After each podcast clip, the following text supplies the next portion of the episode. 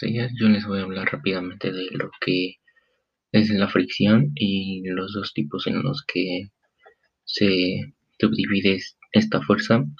Pues para empezar hay que saber qué es la fricción y la fricción la podemos definir como una fuerza existente que, se, que existe o se produce entre dos superficies que se encuentran constantemente en contacto y que se opone al, al movimiento.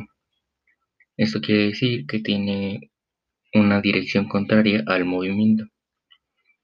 Y es, esta, este tipo de fuerza se puede clasificar en dos tipos, estática o dinámica.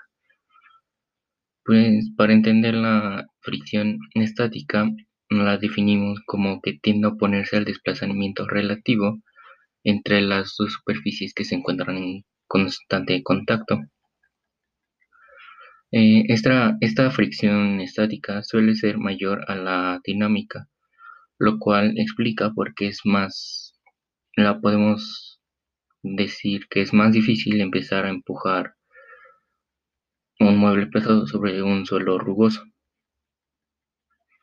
La fricción dinámica es la fuerza que se opone al desplazamiento de un objeto que ya se encuentra en movimiento, a diferencia de la fricción estática y esto lo clasificamos como es que es una magnitud constante, ya que la cantidad de fuerza necesaria para mantener el movimiento en marcha no cambia siempre que la aceleración de este sea constante.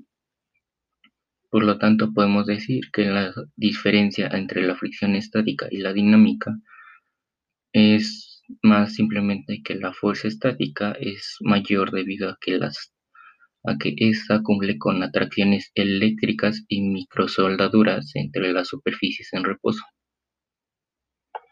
pues eso sería todo de mi parte.